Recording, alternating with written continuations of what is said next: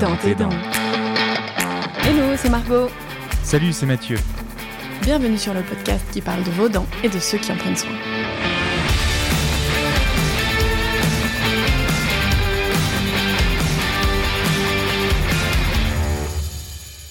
Bonjour les amis, on espère que vous allez toujours aussi bien en cette période de confinement. On vous retrouve aujourd'hui avec un épisode un peu différent. Nous allons parler de 40 ans d'évolution de la dentisterie avec Étienne, le professeur Étienne Midioni. Étienne, c'est avant tout 40 ans d'un parcours atypique. Il a commencé par monter son cabinet privé, puis a enseigné à l'université et a travaillé à l'hôpital pendant plus de 20 ans. Il a terminé sa carrière en tant que professeur d'université et chef de service à l'hôpital Saint-Roch de Nice. Étienne a aussi passé une grande partie de son temps universitaire à faire de la recherche en observant ce qui se passait à l'intérieur des dents infectées. Parti à la découverte du monde des dents et de la bouche, il s'y est investi à fond. Vous l'aurez compris, c'est un mordu de sa profession. C'était aussi pour nous le mieux placé pour parler de sa vision à 360 degrés des soins dentaires et de l'évolution de la dentisterie en France. Tout au long de cet entretien, nous avons parlé de sujets passionnants et soulevé des questions essentielles. Comment l'innovation et les nouvelles technologies révolutionnent l'apprentissage des étudiants? Comment de nos jours il est impossible d'être bon partout tant la profession se spécialise et se diversifie? Pourquoi est-il primordial que le praticien ait un discours adapté à son patient? Comment la remise en question personnelle du praticien est nécessaire et est source de progression? Quel est le meilleur choix pour les patients? Se faire soigner à l'hôpital public ou en clinique privée? Et la finalité de tout ça pour lui, c'est quoi? C'est le bien-être du patient.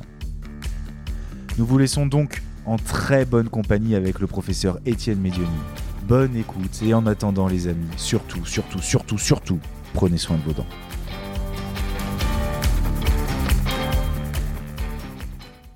Bonjour Étienne. Bonjour Mathieu. Je suis content de te voir. Ben moi aussi. Ça me fait toujours plaisir. Moi aussi. Tant qu'on a passé euh, tous ces moments ensemble. Ouais, et c'est super sympa de nous avoir invités à Lyon parce que pour moi c'est quelque chose d'important. C'est vrai? Pour, euh, pour votre équipe. C'est vraiment quelque chose d'important de m'inviter ici. Eh ben, merci beaucoup, c'est tout aussi important pour nous de te recevoir. Mhm. Euh, vous allez comprendre en fait que eh ben, Étienne et moi, c'est euh, c'est une belle histoire, Hein, puisque tu m'as appris mon métier, avec Catherine également. Et euh, justement, euh, pour mieux le comprendre, est-ce que tu peux nous, nous expliquer en quelques mots ton parcours? Parce que, avant de te laisser la parole, euh, ça nous paraissait avec Margot euh, important que tu t'exprimes sur Dans tes dents, parce que euh, c'est vrai que tu as un parcours qu'on pourrait qualifier d'éclectique. Mhm. Euh, voilà, le mieux c'est que je te laisse expliquer parce que Alors plutôt qu'éclectique, je dirais atypique. atypique. Je dirais atypique. Alors mon parcours, c'est vrai que j'étais, euh, j'ai fait euh, dentaire d'abord. Pourquoi j'ai choisi dentaire? Euh, Pas par passion du tout. Je savais pas du tout ce que c'était comme métier. Tout simplement, je voulais me tirer de chez moi D'accord. parce que j'étais pas très bien à l'époque avec mes parents. Donc j'avais euh, 18 ans et euh, j'ai cherché. Alors je voulais faire une spécialité médicale et euh, j'ai cherché un petit peu euh, une fac euh, qui n'était pas à Nice. Parce que j'ai fait ma première année de médecine à Nice. Oui, parce que tu, donc- tu vivais à Nice. Je vivais à Nice. Mm. J'ai fait ma première année de médecine, que j'ai eu la chance de réussir du premier coup. Et puis, euh, j'ai cherché donc une fac où je pouvais me tirer. Et pas trop loin, dans le sud, près de la mer. Et donc, j'ai trouvé Marseille, et il n'y avait que dentaire à Marseille, donc j'ai choisi dentaire. C'est comme ça que je suis parti à Marseille, j'ai fait mes études dentaires à Marseille, et puis moi, je voulais faire de la dentisterie. euh. Alors, à l'époque, c'était quand même les années, euh, la fin des années 70, hein, c'était 75, 76. Euh, bah, les dentistes, c'était une profession qui était aisée. D'accord. Et le but, mon but, c'était euh, bah, de gagner des sous, de fonder une famille et de faire de la dentisterie générale comme ça se faisait à l'époque. Et tu pensais qu'avec médecine c'était plus compliqué? Alors, ce qui, je voulais faire chirurgie. Je voulais faire chirurgie cardiaque. Même. Ah oui. Donc je voulais aller. euh, Et en fait, euh, la problématique, c'est que à Marseille, c'était très compliqué de faire chirurgie cardiaque. Alors que j'étais bien classé, j'aurais pu le choisir, mais il fallait que je reste à Nice. Et t'avais pas envie de rester. Et j'avais pas envie de rester à Nice. Donc c'est ça qui a été ma motivation. C'est le choix du cœur finalement. Ouais. Et Ouais. donc, euh, et en fait, bon, j'ai fait mes études, je suis revenu à Nice, etc. Et là, j'ai découvert, euh, découvert un monde qui était extraordinaire pendant mes études et puis au début de mon exercice, euh, qui me convenait parfaitement. Pourquoi? Parce qu'il y avait, euh, comment dire, la chirurgie dentaire, c'est beaucoup de disciplines en fait, et c'est jamais deux fois la même chose. Chaque patient est un patient, chaque discipline est une discipline. Il y a quand même pas mal de connaissances quand on va de la prothèse euh, euh, à la chirurgie, en passant par l'endo, en passant par plein de choses. C'est à chaque fois, c'est des, actes différents avec une problématique différente. Ok.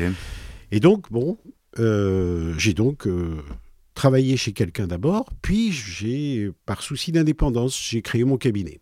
Oui. Donc, j'avais envie d'être chez moi et et euh, comment dire euh, ça, c'était un petit peu mon père qui m'a appris ça, qui m'a toujours dit il vaut mieux un petit chez soi qu'un grand chez les autres. Donc j'ai appliqué cette règle. Bon, j'ai écouté mon papa. Et euh, donc j'ai créé mon cabinet. Et puis au bout de, on va dire, deux, trois ans, ça a été très très vite. J'avais eu la chance d'être moniteur pendant mes études. C'est-à-dire moniteur, ce sont des gens qui sont intermédiaires entre les profs et les étudiants qui en savent un petit peu plus, à qui on apprend un petit peu plus, et qui font souvent les intermédiaires. Parce qu'à mon époque, les profs, parfois, ils étaient inaccessibles. On n'arrivait pas à parler avec eux. Et nous, on était un petit peu ces intermédiaires privilégiés. Et donc, j'ai voulu un petit peu aller un peu plus loin. Donc, les profs étaient inaccessibles, tu veux dire qu'en tant qu'étudiant ou jeune praticien, ils étaient... Euh, bah, c'était un petit, peu, un petit peu difficile de les approcher, à moins que tu aies été donc tu aies eu ce statut de moniteur en fait, c'était des aides. Les professeurs te déléguaient certaines tâches pour aider les, étudiants qui n'y arrivaient pas. Les attachés ou les assistants. Comme les attachés à l'époque. Mais moniteur, tu avais un statut d'étudiant quand même. D'accord. D'accord. étudiant. Tu étais en, cinquième année à l'époque. Ah oui, là, tu es encore étudiant. Tu es encore étudiant hmm. et tu as ce statut d'intermédiaire. Et donc, quand je, suis sorti, tout de suite, je me suis dit, bon, euh, ça, ça me plaît, j'aime bien euh, expliquer euh, à mes copains. Et j'ai dit, je vais aller un peu plus loin. Donc, j'ai fait, à l'époque, c'était des CES. Hmm. certificat d'études supérieures. Donc j'en ai fait un, alors à l'époque c'était un peu compliqué, mais bon, j'en ai fait un de prothèse fixée et un de d'odontologie conservatrice en dodontie. D'accord. J'ai passé la même année, donc c'était trois ans après mon installation. Donc ça, pour les patients, euh, un certificat d'études supérieures. C'était un double but. Voilà. Pour réaliser le, prothèse fixée, c'est donc les couronnes, les bridges. c'est ça. Et euh, en, odontologie conservatrice, on c'est c'est pour la restauratrice. Les, soins, on va dire les, soins, Les, soins, en général. Et j'ai fait ça dans un double but. Un, me perfectionner, c'est-à-dire acquérir encore plus de connaissances. Et deux, pour essayer de pouvoir candidater à, des postes d'assistant, puisque pour être assistant à l'époque, il fallait avoir au moins deux CES. D'accord, ok. Donc c'était un prérequis. D'accord. Donc, étudiant, certificat d'études supérieures, devenir assistant. Devenir assistant. Et, c'était un but. Et puis en plus, c'était assistant temps partiel. Hmm. Je précise bien. C'est-à-dire que je continuais mon cabinet à soigner mes propres patients. Et euh, voilà. C'est important de préciser temps partiel, on en parlera après, parce que justement, c'est une évolution de, l'enseignement qui est bonne ou moins bonne, j'en sais rien, mais en tout cas, c'est euh, euh, une évolution. Donc, j'ai continué ça pendant, euh, j'ai fait ça pendant près de dix ans. D'accord. Donc, cabinet, fac, et quand je suis devenu assistant, donc dix ans après quand même, j'avais un statut simplement d'attaché bénévole à titre précaire pendant dix ans. D'ailleurs, je pouvais être viré quand euh, mes supérieurs le voulaient. Donc je ne savais pas trop. Et puis un jour, le poste d'assistant est arrivé, je l'ai présenté, j'ai été reçu. D'accord. À partir de ce moment-là, euh, mon chef de service direct, qui était le professeur S à l'époque, m'a confié des tâches trop importantes pour un assistant. C'était dans les années 85-86. Il m'a demandé de refaire les programmes d'enseignement dans la discipline d'odontologie conservatrice en odontie, c'est-à-dire pour les soins. Que ce soit la restauratrice et l'endo. Des grosses missions qu'on donne aux... Grosses missions qu'un assistant ne doit pas remplir. D'accord.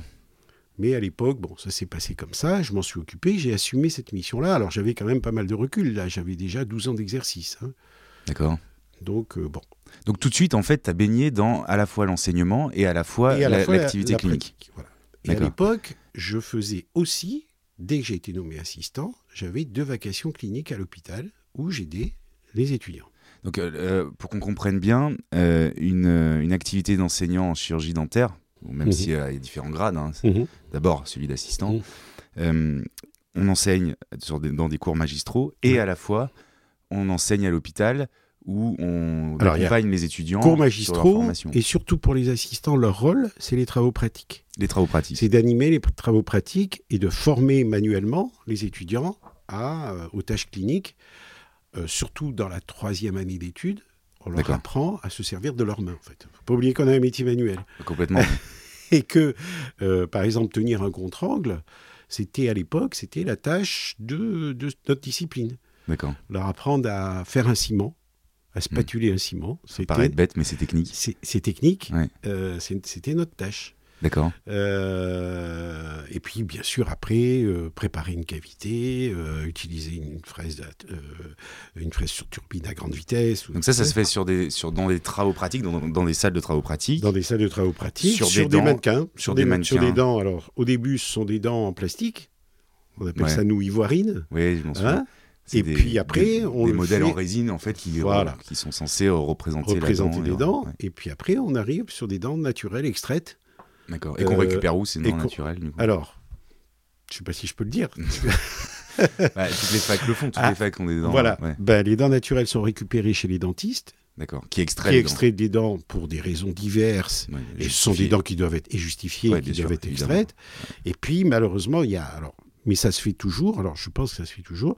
Il y en a qui sont récupérés euh, quand euh, les, les- les morts sont retirés des fosses communes. D'accord. ok.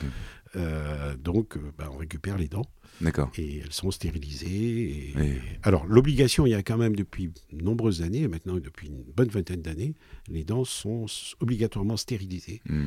euh, dans des autoclaves avant d'être utilisées. Avant, c'était pas le cas. Au- euh, quand j'étais jeune, non. pas Non, d'accord. bon, tout ça est quand même bien bordé. Tout Là, ça, là, maintenant, tout ça, c'est hyper- législa- euh, la législation euh, est très voilà. encadrée. C'est ouais. très cadré. Alors là, la tendance, si tu veux, aujourd'hui, c'est de faire des dents imprimées en 3D, puisque euh, on a les outils qui se sont développés pour ça. À Hmm. Aujourd'hui, partir de, vraies, les- vraies anatomies, Mm. euh, on est capable d'imprimer des dents en 3D qui reflètent euh, Donc, c'est- anatomie. Ce, ce- ouais, ouais, travailler sur les dents euh, naturelles qu'on récupère, euh, peut-être que c'est quelque chose qui va être amené à disparaître. Tu Je penses pense. Ouais. À mon avis, je pense. Avec Euh, euh, l'impression des modèles 3D. Avec, euh, ouais. l'impression de- des modèles 3D et aussi la réalité virtuelle. ouais, super. la réalité virtuelle, puisque là aujourd'hui on a quand même des, des casques euh, 3D qui Mm. nous permettent d'aller à l'intérieur. Il y a beaucoup de en chirurgie par exemple, ils ont des simulations d'intervention cardiaque qui se font en, Mm, mm. en visuel euh, 3D. Donc ça, On n'y est pas en dentaire, mais Non. ça arrivera un jour. Mais c'est vrai que même moi, j'ai vu l'évolution euh, des salles Euh. de TP où maintenant, c'est des mannequins, hein, Ah bah, globalement. sûr. qui peuvent même te dire, aïe, vous me faites mal. euh, Voilà. c'est Maintenant, il y, a des intéressant, ma- hein. il y a des mannequins connectés. Par Mm. exemple, il y a des dents qui sont faites si l'étudiant, par exemple, lorsqu'il prépare une cavité, il touche le nerf, Mm. la pulpe. bah, à l'écran devant lui, il va avoir un saignement. Ouais, ça, c'est absolument génial. Ok, donc tout ça évolue. Voilà. Et donc, tu as travaillé combien T'as as fait ça pendant combien de temps entre euh, la- Alors, à la fois j'ai l'activité clinique voilà, et J'ai l'activité fait ça euh, pendant d'enseignement 20 ans. 20 ans. 20 ans. Donc jusqu'aux années 90, à peu près? Euh, 98. 98. Ah oui, oui, d'accord. 98. ouais. 77, 98. 77, 98. Oui, tu as commencé tes études dans Voilà. les années 70. Ok. Voilà. C'est long. Et hein. donc, et donc, euh, donc ça fait. euh, mais euh, vers les années, euh, disons, 4-5 ans avant euh, de vendre mon cabinet, j'ai eu la chance d'avoir un poste de maître de conf, maître de conférence, pardon. Donc ça, c'est un poste pérenne. C'est un, poste Tu deviens titulaire. qui, qui devient, voilà, on devient titulaire par rapport à l'assistanat qui à l'époque c'était deux fois deux ans. Et Et après c'était fini. donc là, tu vends Euh. ton cabinet pour faire que de l'enseignement. Alors, avant ça, donc, quand je suis devenu euh, maître de conférence, c'était un, un poste de maître de conférence euh, à temps partiel, mais je pensais jamais prendre le temps plein. Pour moi, c'était pas un objectif du tout. D'accord. Et donc, je comptais continuer ma vie et terminer comme le font encore certains de mes collègues, c'est-à-dire avoir mon cabinet, travailler deux, trois jours par semaine au cabinet et deux, trois jours par semaine à l'hôpital et à la faculté. Ce qui est une bonne chose au final. Qui pour moi c'était euh, un aboutissement. Mm. Et puis bon, tout se passait très bien et il n'y avait aucun souci. Sauf que euh, en 1997, euh, non, 1994, j'ai hum, un de mes copains, enfin un de mes copains, un, un jeune euh, prof qui était assistant quand j'ai fait mes études à Marseille. C'est, je peux le citer, c'est Jean-Paul Roca, euh, qui est arrivé à Nice comme professeur. Et puis il a été élu doyen. Et comme il était responsable du service de- d'odontologie conservatrice en Dodoncy, il m'a demandé de prendre la direction de ce service. là, je me suis rendu compte que si je continuais le cabinet, je ne pouvais pas diriger le service. Il a fallu que je fasse un choix. Donc du service des soins conservateurs Et euh, dans- à l'hôpital à l'hôpital et non non et euh, à l'université et à l'université. et à l'université. Donc à la fois Ce sont des départements. de la formation concrète sur les patients avec les étudiants Voilà. et de l'enseignement. euh, De l'enseignement théorique, de l'enseignement pratique, de l'enseignement dirigé et de l'enseignement clinique. Ah oui. Donc c'est gros.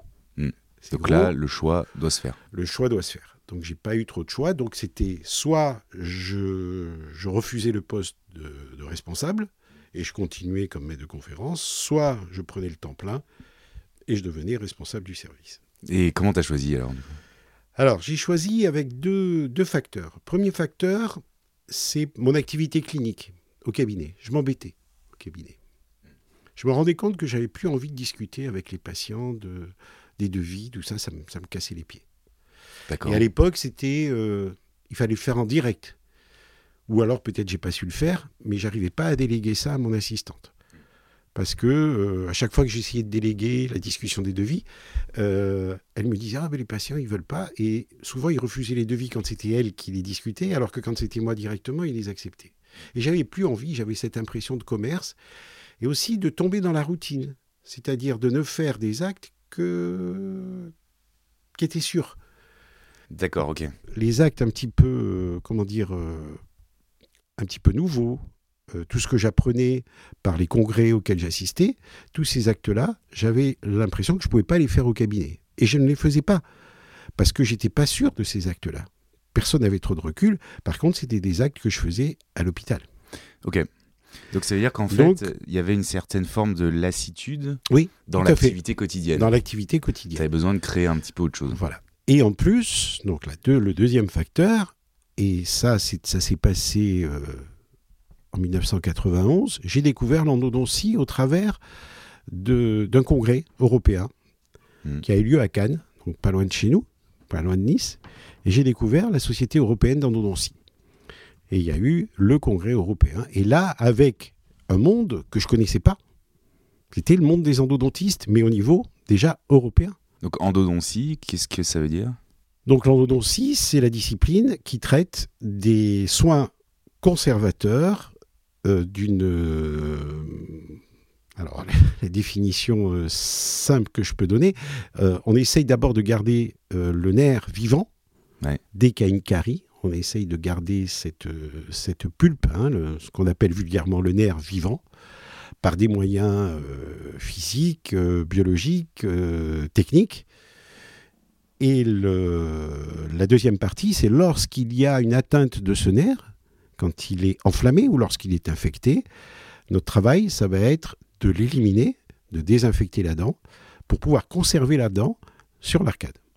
C'est ce qu'on appelle un peu vulgairement les traitements de racines. Voilà, c'est les traitements de racines. La plupart des patients parlent de traitements de racines, mais bon, euh, On dit dévitaliser une dent en fait. dévitaliser Ouais. une dent. Voilà, dévitaliser une dent, c'est enlever la partie vitale de la dent. Bon, Mais on va avoir des podcasts prévus euh, justement que sur ce domaine-là, donc ça c'est super. Mais Voilà. donc c'est dans cette discipline, par l'intermédiaire de congrès, que tu as choisi de Voilà. développer ton. Et donc, donc euh, en quittant le cabinet, alors déjà sur les dernières années de mon cabinet, j'avais des collègues qui savaient, parce que j'avais fait des publications, parce que j'avais écrit par exemple dans l'encyclopédie médico-chirurgicale pas mal d'articles sur l'endodontie, j'avais des, des copains euh, niçois, des, des copains de promo, qui m'envoyaient les cas difficiles d'endodontie.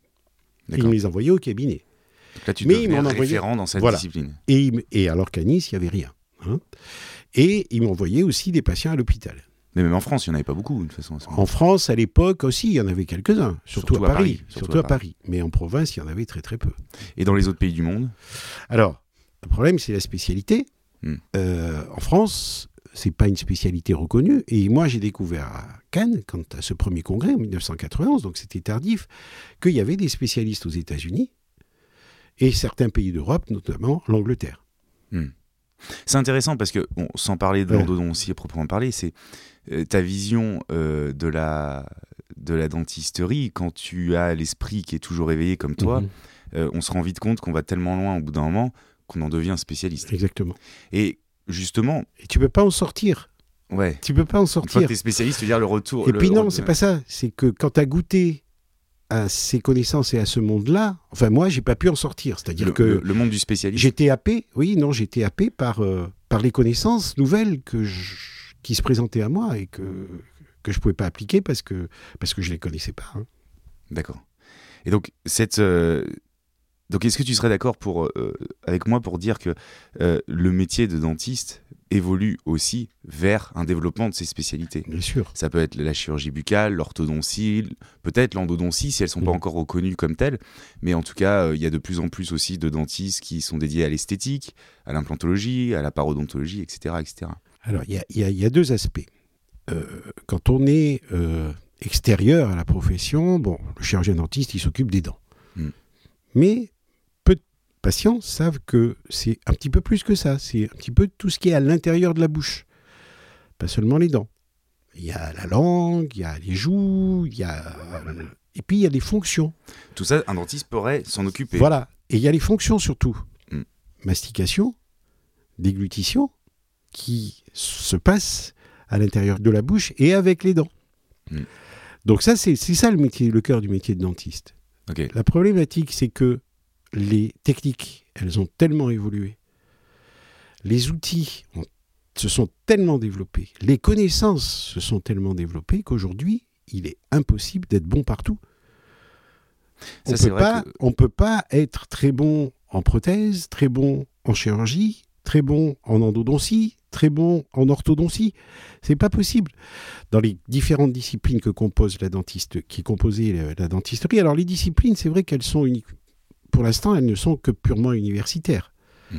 Mais c'est extrêmement difficile avec, euh, comme je le disais là tout à l'heure, avec l'arrivée de ces nouveaux outils, euh, c'est impossible d'être bon partout. Donc, alors train- c'est au-delà de, mes- au- au-delà de mes forces. Ouais, bien sûr. On n'est pas des super Voilà. robots, évidemment. Voilà. Et euh, en fait, ce que tu es en train de dire, c'est que le métier de dentiste se diversifie dans des spécialités Tout à fait. pour faire de la dentisterie de plus haute qualité. Ouais. Est-ce que Et- tu serais un peu d'accord avec moi pour dire que on soigne bien mieux qu'avant?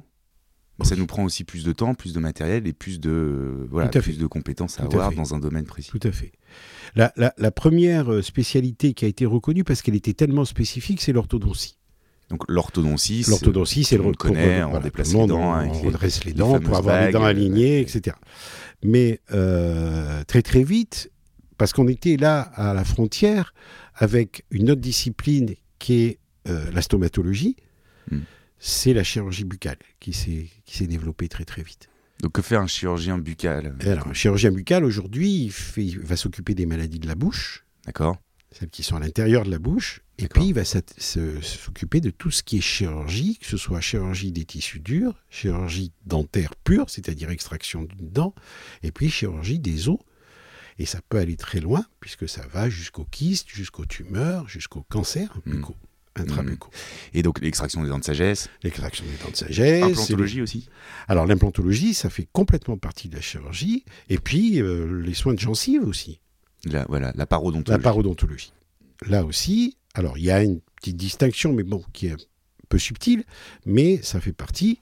euh, alors la parodontologie, c'est les tissus de soutien de- des dents. Mm. Et une dent sans parodonte, Sans gencive autour. sans gencive sans- autour, sans os autour, elle ne peut pas tenir. Ouais. Donc euh, là aussi, il y a cette voie-là, avec un développement des connaissances fabuleux. Personnellement, je l'ai vécu, parce que moi, à la parodontie, euh, à mon époque, au cabinet, ben, c'était le détartrage. Hmm. Et puis bon, on savait que quand les gencives saignaient, c'était pas top. hein. Donc on détartrait, on expliquait aux patients. On savait déjà que l'hygiène était importante, l'hygiène bucco-dentaire était importante. Mais euh, après, de là à- aux connaissances qu'on connaît, qu'on a aujourd'hui et aux greffes, par exemple, de gencives qu'on fait aujourd'hui, euh, il y a un monde qui s'est passé. Et là, maintenant, il y a des spécialistes, il y a des gens qui font euh, des choses extraordinaires. Donc là, il y a ces deux spécialités que tu as Ouais. vu éclore. Ouais. Puis euh, l'endodontie, tu en as un peu parlé, donc euh, les traitements de racines, qui n'est pas une spécialité encore reconnue. On entend aussi parler d'occlusodontie, Oui. qui euh, règlent les, les les problèmes fonctions de, avec les. la fonction masticatoire. Il y a quoi euh, Les spécialistes de l'esthétique aussi Oui. On entend. Les restaurateurs, on entend souvent ces Restaurateur, termes-là. oui, la restauration. Oui, oui. Ben, C'est-à-dire que, encore une fois, hein, c'est lié aux connaissances, développement des connaissances et au développement des techniques et des matériaux. Aujourd'hui, on a des céramiques qui sont assez extraordinaires. hein. qu'on appelle Mm. les zircones par exemple. Euh, mais pour préparer les dents qui doivent recevoir ce type de restauration, bah, ça commence à être euh, compliqué. Parce que C'est vrai qu'avec ton expérience, euh, tu as pu voir, toi, l'évolution du métier. D'autant que j'étais attiré avant l'endodontie par la restauratrice et l'esthétique. Ouais. Donc Et- là, tu as, dû voir des choses. Ah bah. ce qui est intéressant, parce que j'imagine que tu as vu les restaurations en or, tu me parlais justement de celles qui on foulait des feuilles d'or dans les dents pour les, rest- les restaurer. Qu'est-ce qui t'a le plus marqué? Quelle est, quelle est l'innovation qui t'a le plus. euh, là où tu dit, OK, c'est bon, on a passé un cap dans la dentisterie moderne? Les, les composites et le collage. Les composites et le collage. Donc les composites, c'est les résines que l'on avec que l'on monte Ce sur que les, dents. patients appellent vulgairement les plombages blancs. Les plombages blancs, ok. les composites et le collage, c'est-à-dire que avant on taillait les dents pour que ça tienne. Exactement. Maintenant, on a des colles, Voilà. des, systèmes adhésifs Ouais. qui permettent de, créer des pièces qui s'adaptent à la dent. Donc on Pas forcément, on peut les faire en direct en plus. En plus, on peut les faire Sur en les direct. petites cavités, on peut les faire en direct. On a Ça, même des machines qui pour moi- impriment en 3D les, Voilà. les pièces Oui. à restaurer. Ouais. Mais moi, pour moi, c'est la plus grande évolution. Je suis parti quand même de l'amalgame, du plombage, Du plombage. gris, Avec tout, vilain. avec tout ce qu'on entend sur le mercure, tout ça. bon. Voilà. Mais, mais quand même, les plombages, il y a eu beaucoup d'histoires. Bon, maintenant, ils sont interdits dans certains pays, euh, dans Mm. beaucoup de pays en Europe.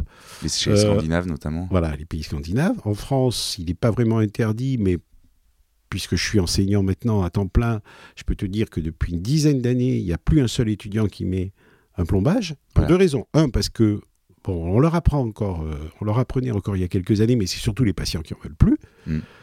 Et deux, parce que avec le collage, on sait aujourd'hui que on a des restaurations qui vont être étanches, c'est-à-dire qu'on a moins de risque d'avoir des caries en dessous, moins de risque d'avoir des bactéries, si Mm. tous les protocoles qui doivent être employés sont appliqués.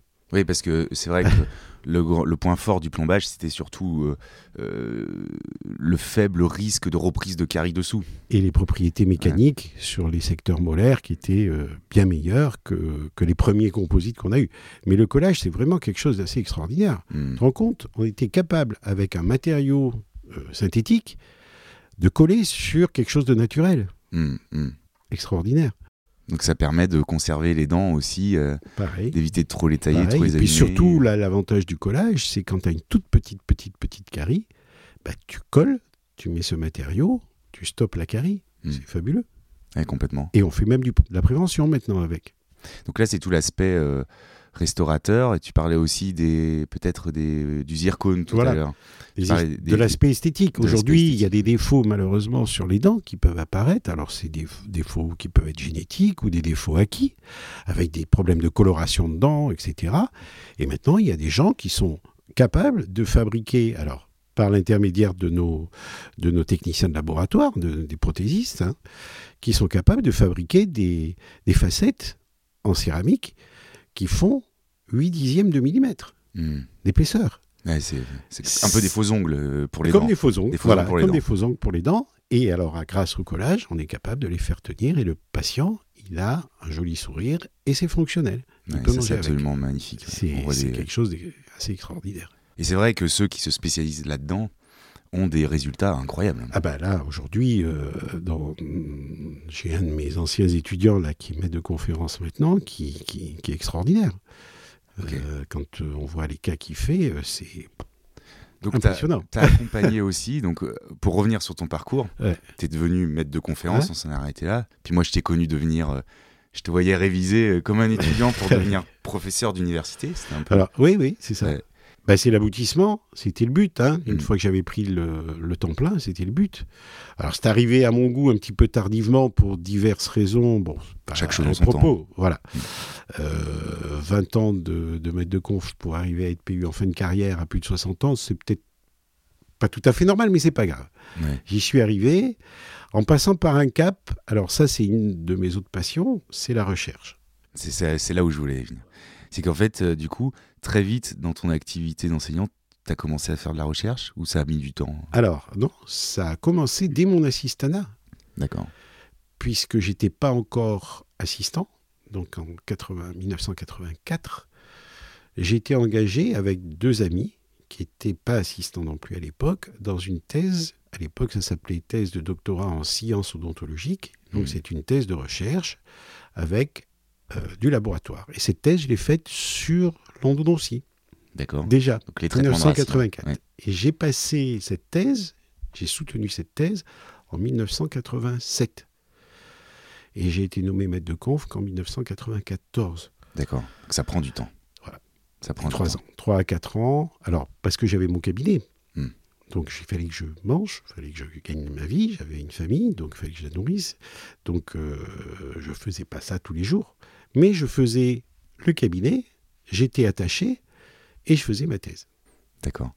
Et donc cette, re- cette recherche, Alors là, j'ai appris, euh, j'ai appris, voilà, j'ai appris l'histologie, qui était quelque chose qui me plaisait. Alors, euh, dès mes études, ça me, ça me plaisait de voir euh, l'étude des, notamment des tissus de la les, dent. en les tissus de la Ouais. dent, comment c'était fait de façon microscopique, et notamment la pulpe dentaire, qui est un tissu conjonctif extraordinaire.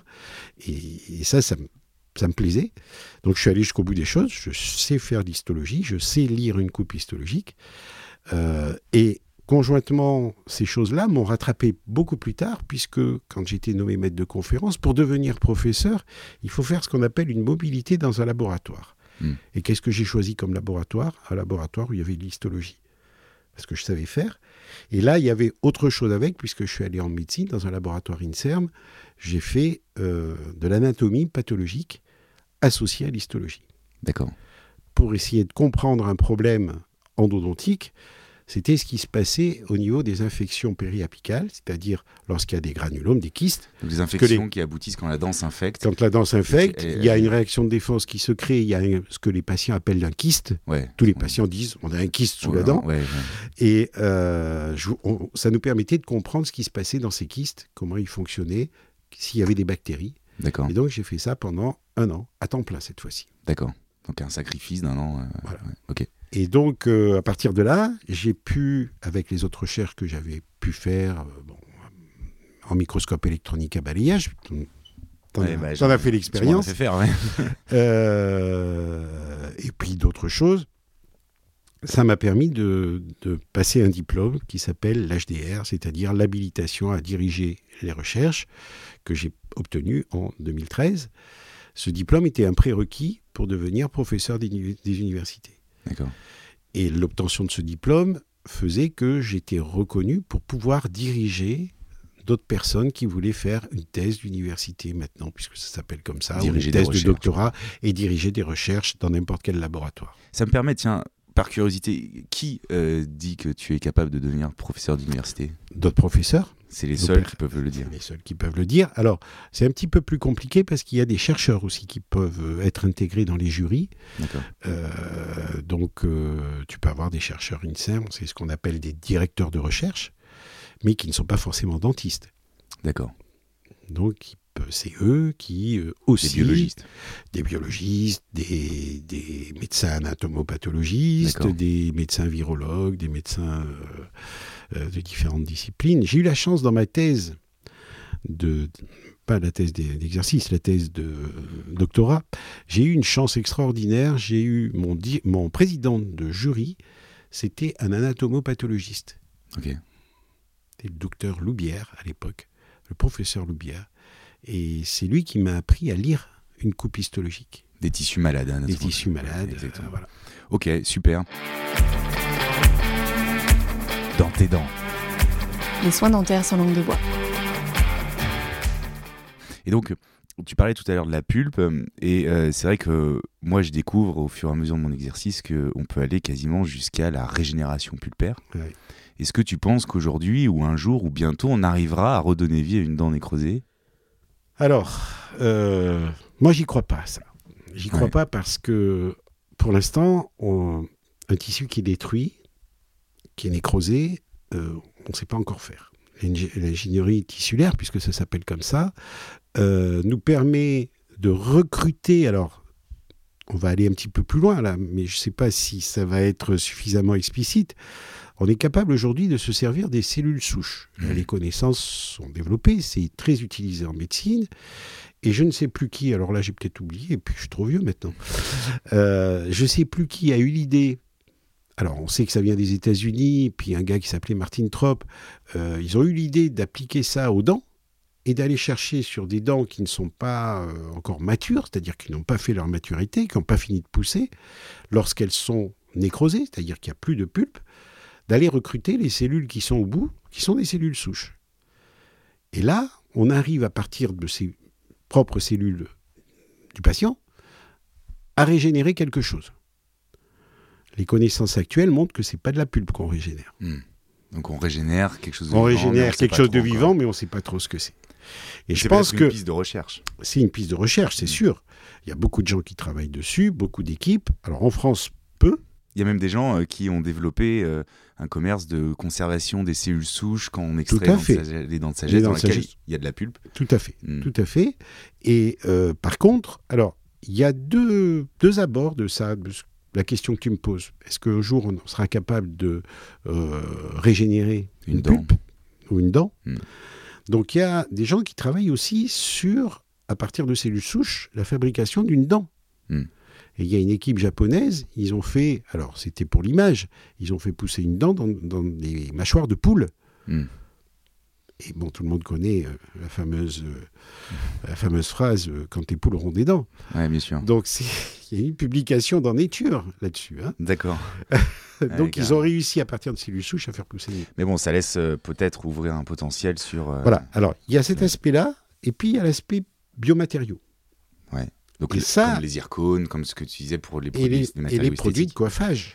de coiffage.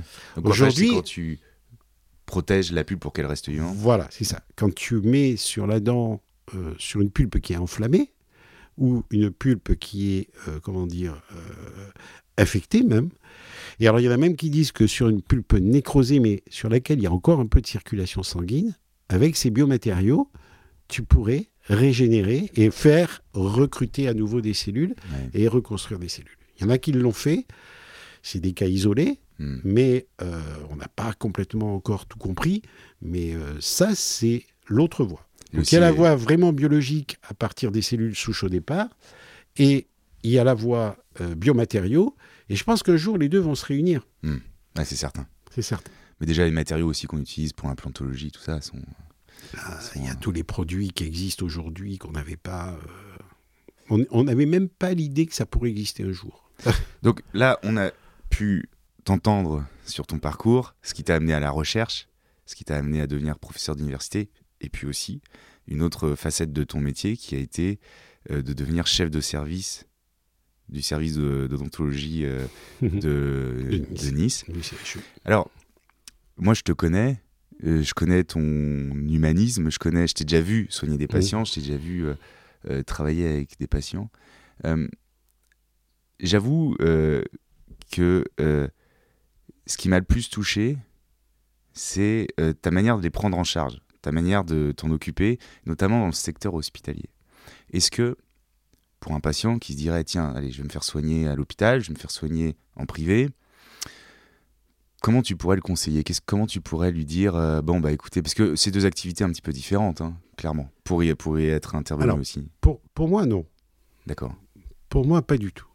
J'ai absolument rien changé à ma façon de prendre en charge les patients quand je suis parti du cabinet et quand je suis arrivé à l'hôpital. Pour moi, c'était les mêmes patients. Bien sûr. Même si je gagnais plus d'argent avec eux directement, Hmm. mais mon métier, c'était de les soigner. Et je ne peux pas concevoir, et je pense que jusqu'à la fin de ma vie euh, professionnelle, je ne peux pas concevoir d'exercer mon métier de dentiste, parce qu'après tout, je suis dentiste, sans soigner des patients.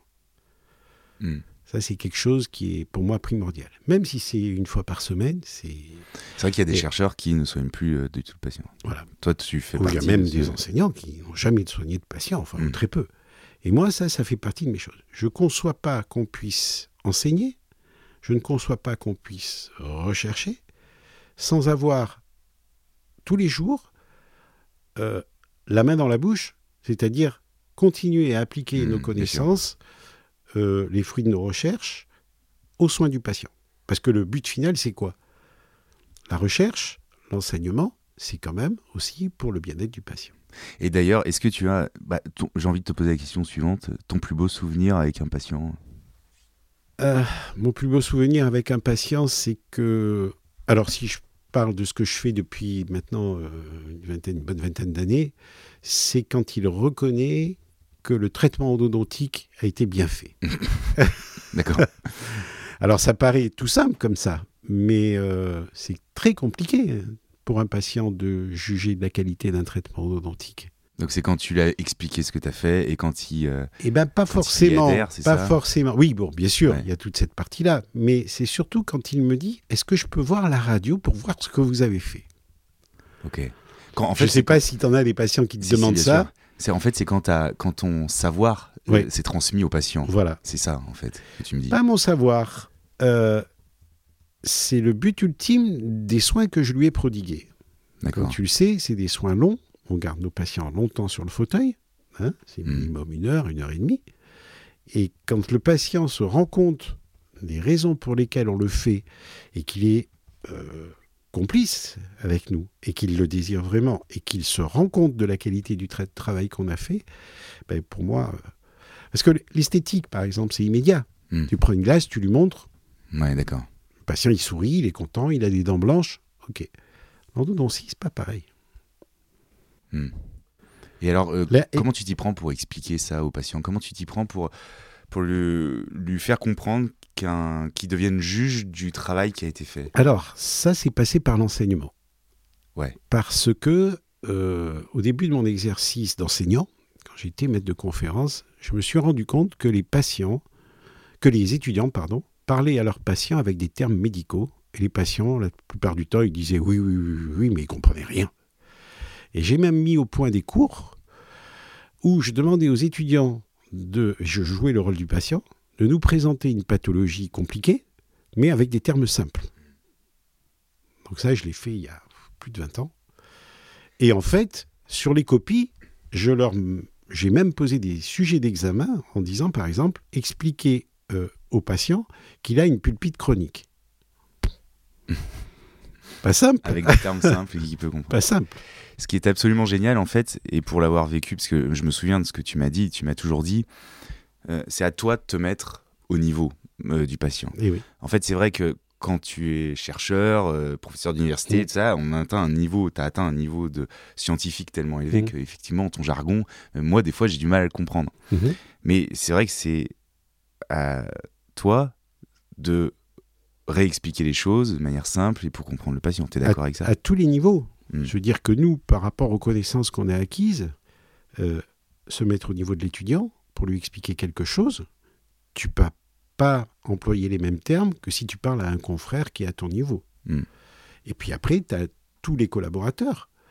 Tu as euh, les aides-soignantes ou les infirmières ou les assistantes Mm. qui n'ont pas forcément les mêmes connaissances et le même niveau de connaissances que toi. Ah, évidemment. Et en plus, alors dans un cabinet dentaire, ça sera ton assistante, mais à l'hôpital, il y a encore d'autres strates, c'est les agents administratifs Hmm.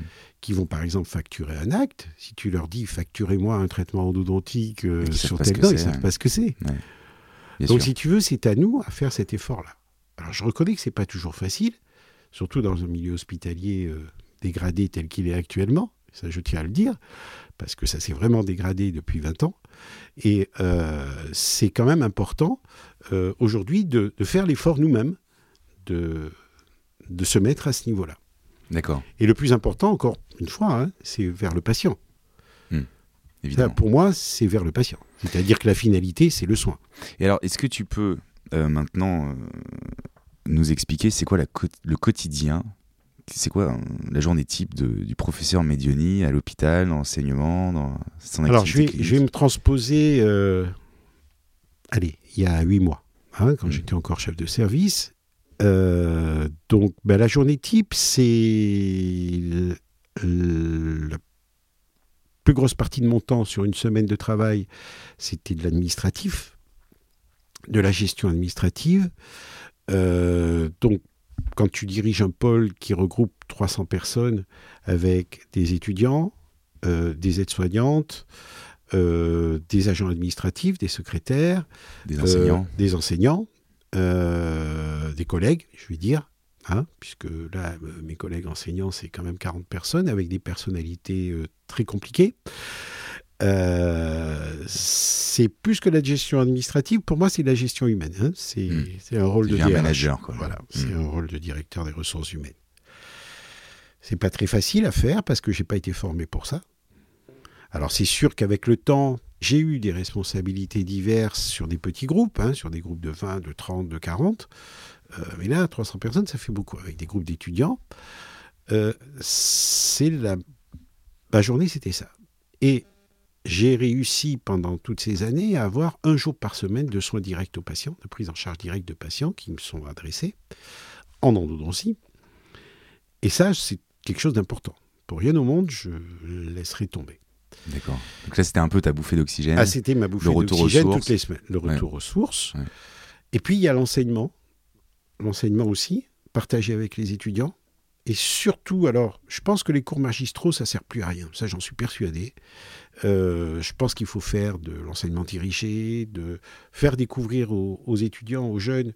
Euh, surtout, alors, j'ai depuis plusieurs années, je m'occupe beaucoup des, grands, des cinquième année ou des sixième années. Ou des postes euh, universitaires. Ou des postes universitaires. Je fais la formation continue. je pense que c'est la façon de travailler a beaucoup changé. Il y a des nouvelles techniques pédagogiques, mais bon, je suis peut-être pas forcé, moi, les, histoires de classe inversée, tout ça. Hmm. Bon, je suis pas sûr, mais je pense qu'il faut travailler autrement. Mais euh, dans ma journée de, travail, c'est aussi, dans ma semaine de travail, c'est aussi important. Donc, j'arrive à mêler la partie administrative de gestion, la partie enseignement et la partie clinique. Et qu'est-ce que je fais plus? Ben, C'est la recherche. Ça y est. Ça me manque. T'as passé la main? J'ai passé la main. Alors, j'ai eu la chance, j'ai encore la chance avec vous, avec les, diplômes d'université en endo, d'avoir ces petits mémoires que vous faites. Alors, c'est pas du, de la recherche de très haut niveau, mais quand même, regarde ta promo, vous avez tous présenté vos mémoires à un congrès européen quand même. Hmm. Bah tiens, ça me rappelle une question tout à l'heure, tu avais abordé le terme des, congrès. C'est vrai que moi, ce qui m'a plus euh, interpellé quand tu m'as emmené, parce que c'est avec vous euh, mhm. que j'ai commencé à, aller dans les congrès internationaux, c'est de voir la différence de dentisterie d'un pays à l'autre. Et alors, comment tu qualifierais, toi, la dentisterie française? Elle est de haut niveau? Elle est, euh, elle est, elle doit évoluer? Et vers quoi? Et comment? Alors, Je dirais même, qu'est-ce que tu changerais dans la profession aujourd'hui?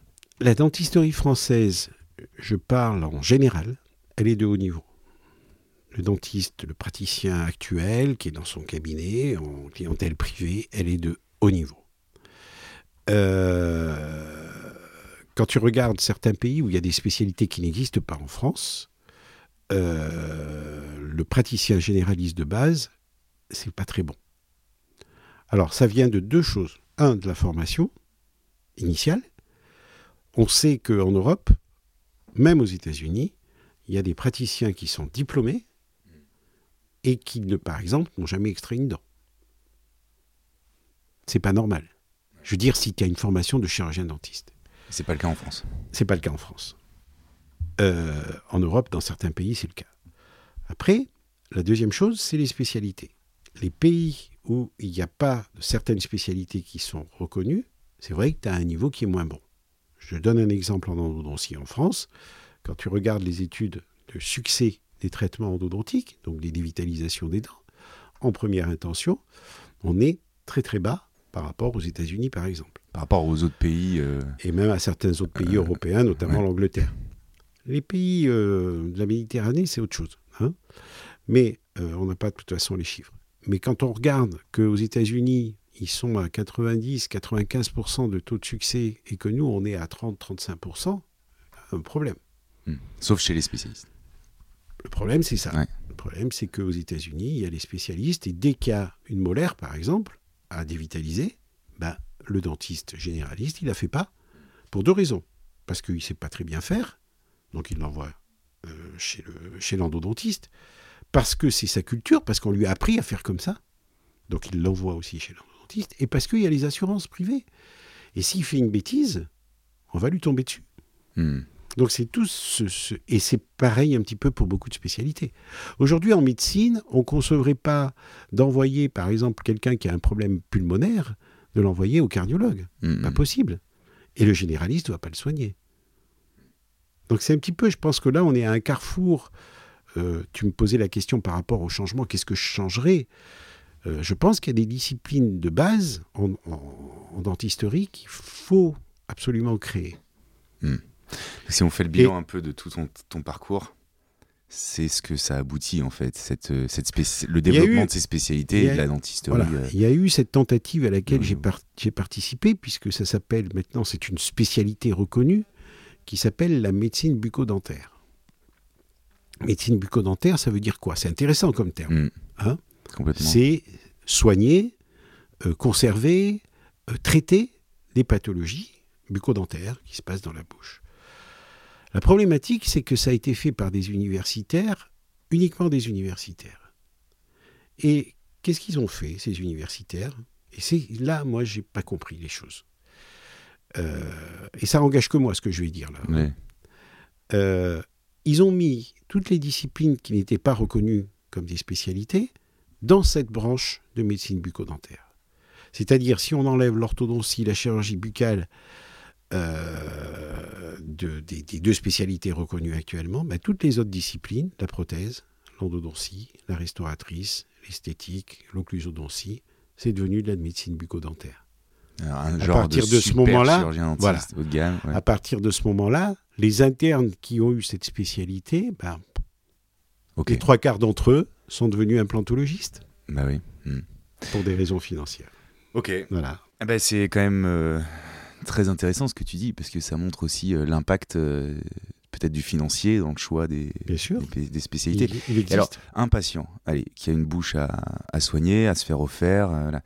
Euh, pour terminer là-dessus, quel conseil tu lui donnerais pour choisir son dentiste, son praticien, son praticien généraliste? Question difficile. C'est pas évident, hein, je sais que Pas je mets évident. ouais, Question difficile. mets dans- un peu dans l'embarras. mais bon, c'est- Alors moi, je sais pas, hein, si euh, j'ai des copains des fois qui me demandent qu'est-ce que tu me conseilles, euh, ouais, la même bah oui, question. bien sûr.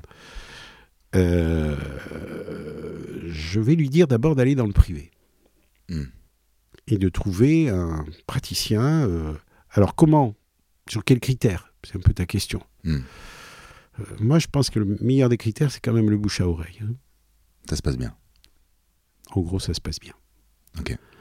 Après, j'ai un jugement qui peut être faussé parce que j'ai eu la chance ou la malchance, je ne sais pas, euh, par exemple à Nice, d'avoir formé euh, grand nombre des praticiens qui exercent à Nice.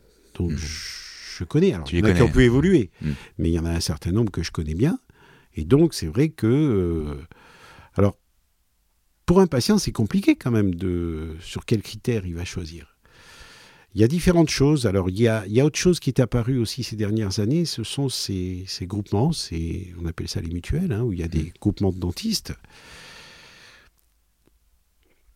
Je, si tu veux, je, si je me mets à la place d'un patient, euh, alors peut-être c'est une déformation euh, par rapport à, à ce que je fais tous les jours et notamment par, par la recherche. Je pense qu'aujourd'hui, il y a des informations qui circulent sur, euh, sur Internet. Et si j'ai un problème spécifique, peut-être que je taperai euh, dentiste et euh, Mm. esthétique, par exemple. Mm. Et peut-être que épiniste, par exemple. On pourrait tomber sur celui qui communique le mieux. On pourra tomber sur celui qui le plus communique, performant, pas, ouais. pas celui qui est le plus performant. Hmm. Donc j'ai pas, si tu veux, c'est compliqué. hein. Euh, de, mais quand même, il y a quand même. Alors, par exemple, si on parle de la Société française d'endodontie, Hmm. Dont tu as été Si- président. dont j'étais le président, Mm. euh, quand on, à une époque, on avait un, annuaire Mm. des gens. Alors, c'était pas des endodontistes exclusifs, hein, mais c'était l'annuaire des titulaires. De, Ouais, ce, ce qui avait été validé par ce la qui avait société été validé par la société comme étant reconnu avoir des compétences en en endodontie. Et on avait un annuaire national qui fonctionnait bien. Et quand on avait un, un patient, par exemple, à envoyer, bon, bah, Denis, je sais pas, moi, à, à Lyon ou, ou à Marseille, ben, on avait le copain qui était Ouais. euh, et, à, et à qui on envoyait. Celui qui était référencé. Et quand le patient nous demandait, voilà, qui nous disait, je déménage, je vais aller euh, à Marseille ou je vais aller à Lyon, ben, on lui donnait le nom de cette personne. Et ça peut être une des voies d'accès. Par exemple, je, je cherche un spécialiste en implantologie, je vais aller dans la société Bien française d'implantologie, euh, Voilà, la référence exactement. scientifique, et euh, Voilà. je vais demander euh, qui. Et, qui et dans ça, c'est quelque chose, tu vois, que j'ai découvert que je savais pas du tout. Je parlais tout à l'heure de ma découverte du Congrès européen d'endo. C'est quelque chose que j'ai découvert et qui est, pour toutes les disciplines, la même chose. C'est cette grosse implication qu'on a dans les pays anglo-saxons entre les sociétés savantes scientifiques et l'université Hmm. et les hôpitaux. En France, c'est trop séparé, c'est trop loin. on doit travailler encore On doit là-dessus. travailler Ouais, ensemble. bien sûr. On doit travailler ensemble. Je veux dire, aujourd'hui, euh, aux États-Unis, euh, tu as une symbiose au niveau, par exemple, des, des règles de traitement.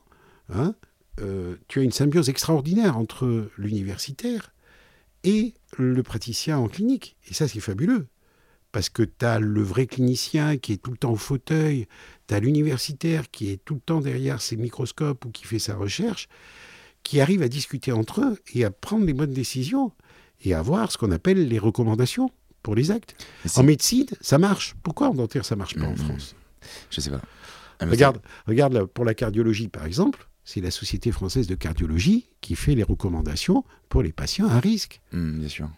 en accord avec les hospitaliers et les universitaires.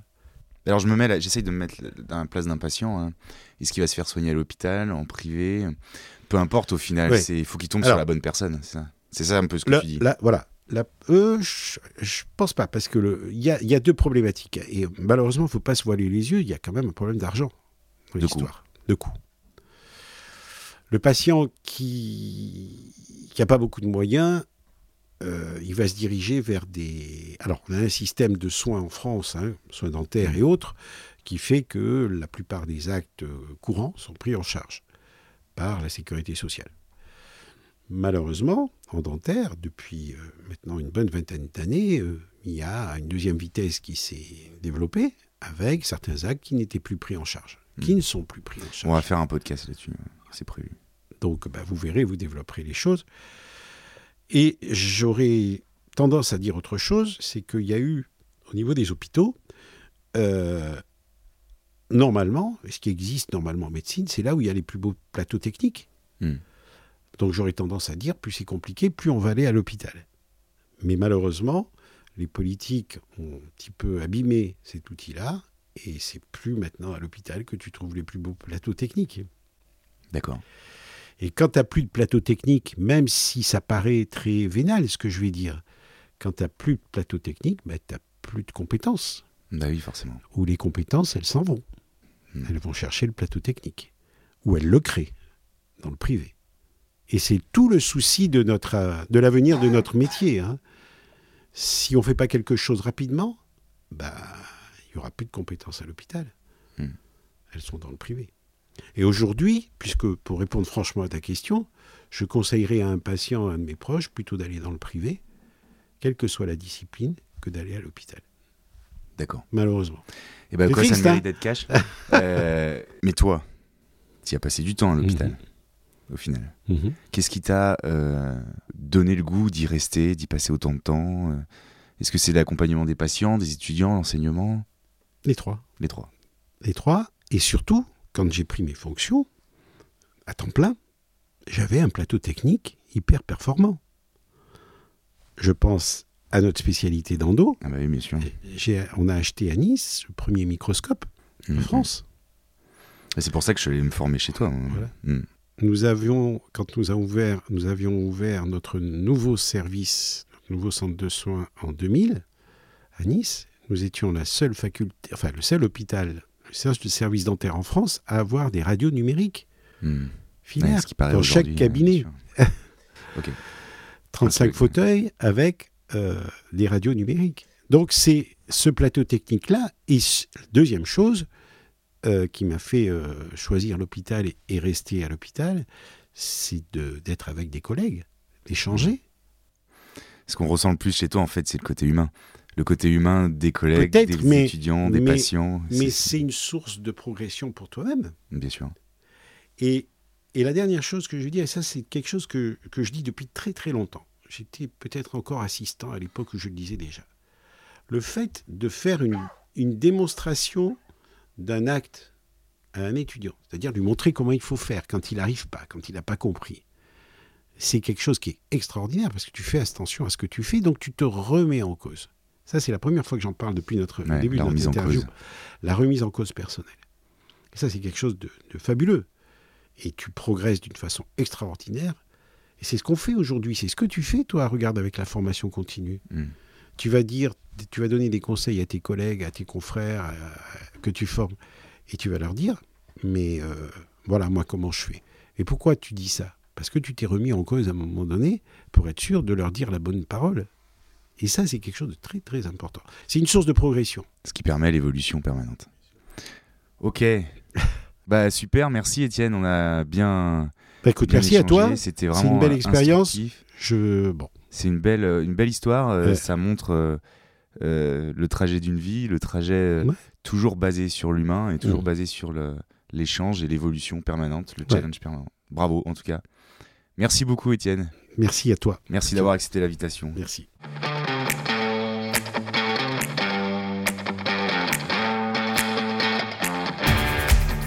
Merci pour votre attention et votre écoute les amis. Nous espérons que cet épisode et le retour d'expérience d'Étienne vous ont plu.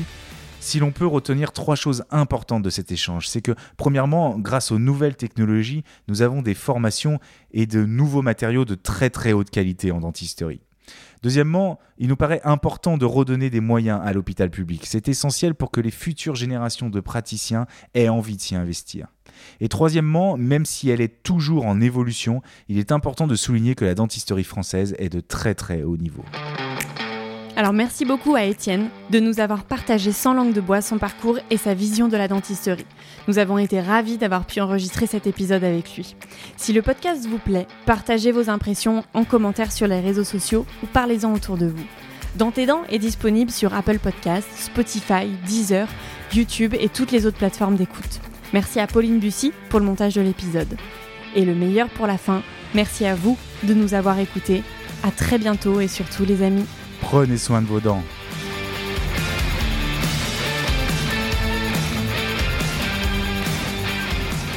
Mmh, dans tes dents.